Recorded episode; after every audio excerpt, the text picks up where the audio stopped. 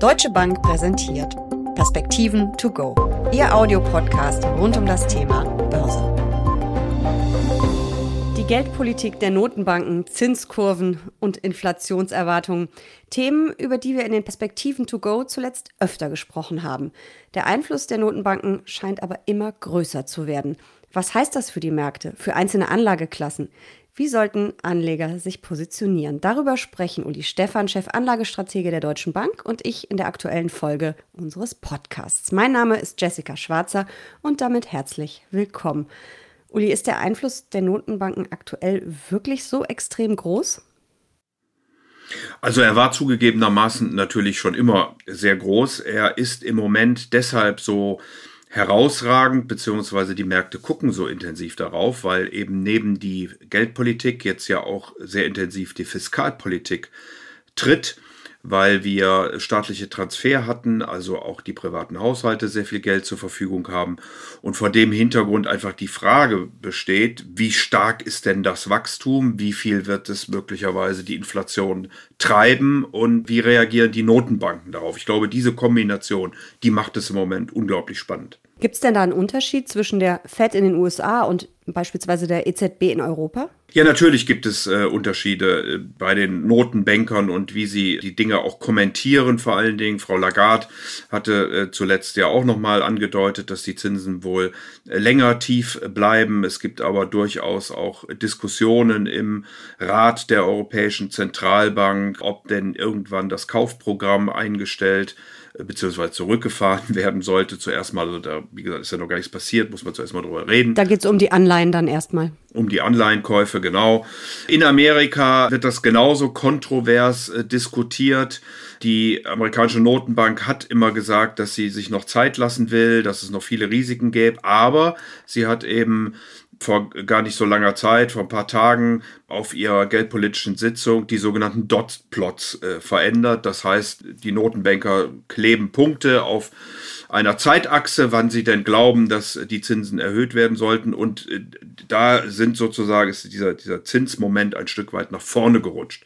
Und jetzt rätselt jeder darüber, was, was will mir das sagen? Äh, und insofern haben wir also auch im Zuge dieses FOMC-Meetings, also Geldpolitischer Rat in Amerika, doch einige äh, gravierende Bewegungen an den Kapitalmärkten gesehen. Und was glaubst du, was will uns das sagen, diese verrückten Dots? Die Zinsstrukturkurve, also die Kurve, die uns die Renditen zeigt von sehr kurzen Laufzeiten bis äh, langen Laufzeiten, die ist deutlich flacher geworden. Und jetzt ergibt es ja durchaus Sinn, dass das kurze Ende nach oben geht, wenn die Notenbanker eben sozusagen den ersten Zinsschritt früher sehen, als sie das zuvor getan haben. Denn vor dem ersten Zinsschritt käme ja, so wie wir vorhin schon diskutiert haben, äh, wahrscheinlich zuerst mal eine Einschränkung der Anleihekäufe. Also würde das bedeuten, dass die kurzen äh, Zinsen dann ein Stück weit nach, nach äh, oben gehen sollten. Wobei wir reden eigentlich von Renditen, richtig? Du redest von den Renditen, die ich bekomme für Anleihen, die schon am Markt sind. Wir reden noch nicht unbedingt für den Leitzinserhöhung oder reden wir da auch schon von? Also das wird natürlich dann am kurzen Ende jetzt nicht auf Tagessicht, aber äh, auf, auf drei Monate, ein Jahr, vor allen Dingen zwei Jahre ein Stück weit vorweggenommen. Wir haben gesehen, dass diese Zinsstrukturkurve, wenn man das so sagen darf, nach unten durchhing. Also ne, man muss sich vorstellen, typischerweise ist das eben eine gerade Linie die meinetwegen einen Monat und zehn Jahre verbindet äh, auf der Zeitachse. Und diese Kurve hing etwas nach unten durch. Bedeutet, der Markt hat darauf spekuliert, dass äh, die amerikanische Notenbank eben äh, die Zinsen später äh, anhebt. Mittlerweile ist diese Kurve nach oben etwas gewölbt. Man nimmt also jetzt tatsächlich an, dass der erste Zinsschritt früher kommt. Und das Erstaunliche, nochmal darauf wollte ich eigentlich hinaus, ist, dass das lange Ende dann zurückgekommen ist. Also man sollte ja erwarten, wenn die Inflation 5% tatsächlich ist, wenn die Inflationserwartungen steigen, wenn die Notenbanker äh, eingreifen, dann müsste auch das lange Ende ein Stück äh, nach oben kommen. Äh, tut es aber nicht, weil offensichtlich der Kapitalmarkt glaubt, dass dieser natürliche Zins immer noch sehr niedrig ist und dass die Notenbanker mit einer Zinserhöhung Gefahr laufen könnten, das Wirtschaftswachstum abzuwürgen. Das ist eben die Diskussion, die wir im Moment an den Märkten haben. Kriegen wir ähm, eine Secular oder bleiben wir in einer Secular Stagnation, einer Diskussion um eben dauerhaft sehr niedriges Wachstum, wie wir sie schon seit zehn Jahren führen, diese Diskussion? Bekommen wir äh, eine Stagflation, so wie wir sie in den 70er Jahren hatten. Dort hatten wir niedriges Wachstum, aber hohe Inflationszahlen. Also im Gegensatz Secular Stagnation hätten wir niedrige Zinsen, niedriges Wachstum. Stagflation hätten wir niedriges Wachstum, hohe Zinsen. Oder aber schafft es die Politik tatsächlich, das Trendwachstum nach oben zu kriegen, so wie, wie wir beides ja auch schon mal diskutiert haben. Und damit kriegst du dann ein höheres Wachstum. Das ist, glaube ich, heute nicht ganz klar. Und entsprechend dem Blick, den man auf diese Dinge hat, muss man sich dann an den Kapitalmärkten positionieren. Gehen wir nochmal einen äh, Schritt zurück. Äh, Stichwort Zinsen, Stichwort Renditen von US-Staatsanleihen. Äh, wo stehen wir denn da eigentlich im Moment? Ich glaube, die Bundesanleihe, die zehnjährige, die kratzt ja so an der Nulllinie. Wie sieht es in den USA im Augenblick aus? Die zehnjährige äh, Bundesanleihe liegt im Moment bei knapp 0, minus 0,2. Also da hat sich ein bisschen was äh, verändert in diesem Jahr. Wir kommen ja irgendwie von minus 0,55, also nichts äh, Dramatisches. In Amerika war die Entwicklung deutlich stärker. Dort haben wir das Jahr gestartet so um die 0,7 herum und liegen mittlerweile bei den Zehnjährigen bei plus 1,5. Da war, war der, die Rendite schon mal raufgelaufen bis auf 1,75 so in etwa, ist also jetzt zum Schluss in den letzten Tagen seit dem FOMC wieder ein Stück weit zurückgekommen. Das äh, ist das, was man eben als erstaunlich doch durchaus oder bemerkenswert äh, mal hervorheben kann. Mhm.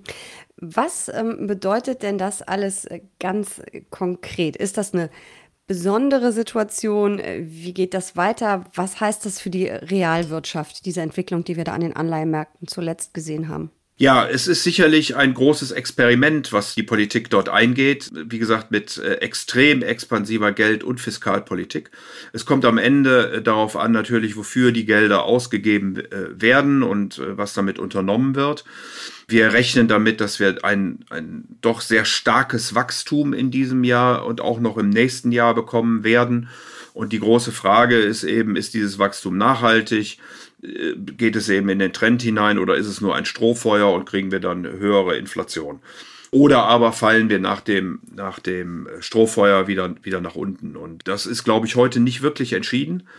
Aber man sollte sich eben auch nicht nur darauf konzentrieren, sondern eben auch gucken, wie hoch die Wachstumszahlen sind und wie auch die Unternehmensgewinne dann damit äh, natürlich performen können. Ich glaube nur, dass wir tatsächlich in den nächsten Monaten, wahrscheinlich auch Jahren eine etwas höhere Inflation sehen werden und damit die Investition in Anleihen eher schwierig wird. Also man verliert sozusagen, wenn man über Anlageaufteilung in Neudeutsch Asset Allocation redet, man verliert im Grunde genommen ein Bein. Was heißt das für einzelne Anlageklassen? Also du hast ja gerade schon gesagt, das ist die Anleihen, für die wird es schwieriger, das wird eine schwierigere Anlageklasse, vielleicht verliert man sie auch. Wie sieht es mit Rohstoffen aus? Wie sieht es mit Aktien aus? Kann man sagen, dass es Branchen gibt, gibt, die von steigenden Renditen oder höherer Inflation vielleicht sogar profitieren, während andere nicht profitieren? Kann man da so ein, Einschätzungen abgeben? Ja, höhere Inflation ist äh, natürlich grundsätzlich für Sachwerte äh, geeignet. Wir sind insbesondere bei den Rohstoffen recht optimistisch. Das äh, zieht sich dann nicht nur durch die Rohstoffe direkt, sondern eben auch durch die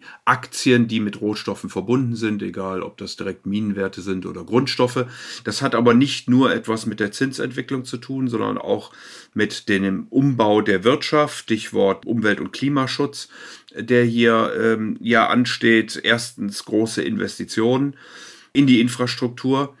Äh, zum Zweiten aber weniger Investitionen in Minen- und Förderanlagen. Also wer zum Beispiel das Urteil gegen Shell in Holland heranzieht, der wird daran fühlen können, dass die großen Gesellschaften äh, vorsichtiger werden in äh, der Fragestellung, ob sie hier in die äh, Produktion von Rohstoffen derweise investieren, wie sie das vielleicht in der Vergangenheit gemacht haben. Also da würde ich schon auch strukturell erwarten, dass die Preise sogar weiter steigen können.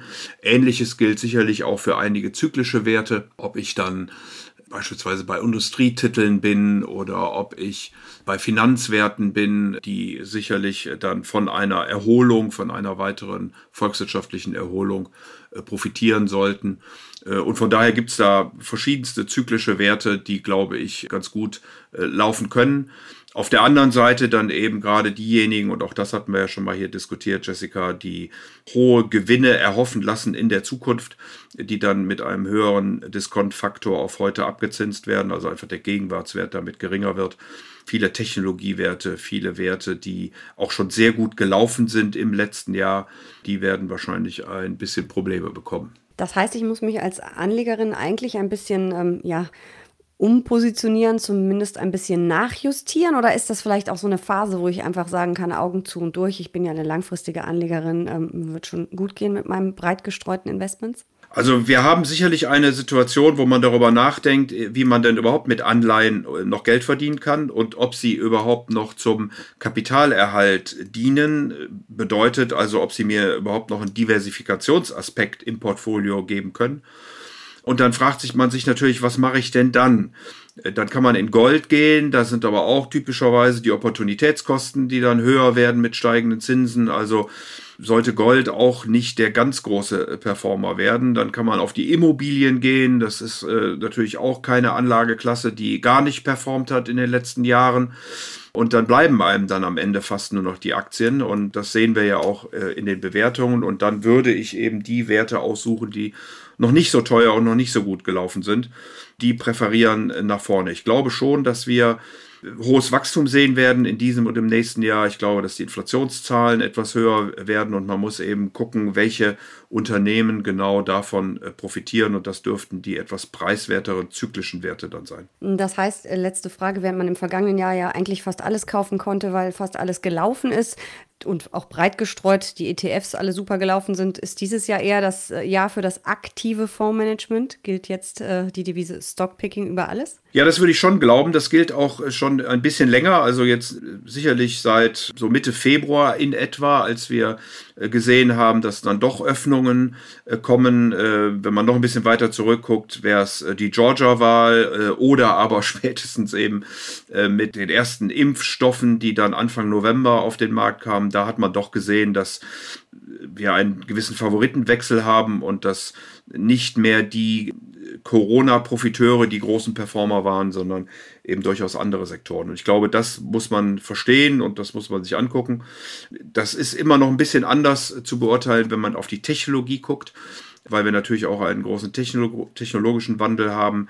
Äh, aber auch da würde ich nicht nur auf die gucken, die jetzt schon sehr teuer sind und die äh, schon sehr gut gelaufen sind, sondern da gibt es sicherlich auch noch andere Möglichkeiten, in die man dann investieren kann. Es bleibt auf jeden Fall spannend. Wir bleiben dran und damit sage ich Danke für diese Perspektiven to go. Sehr gern.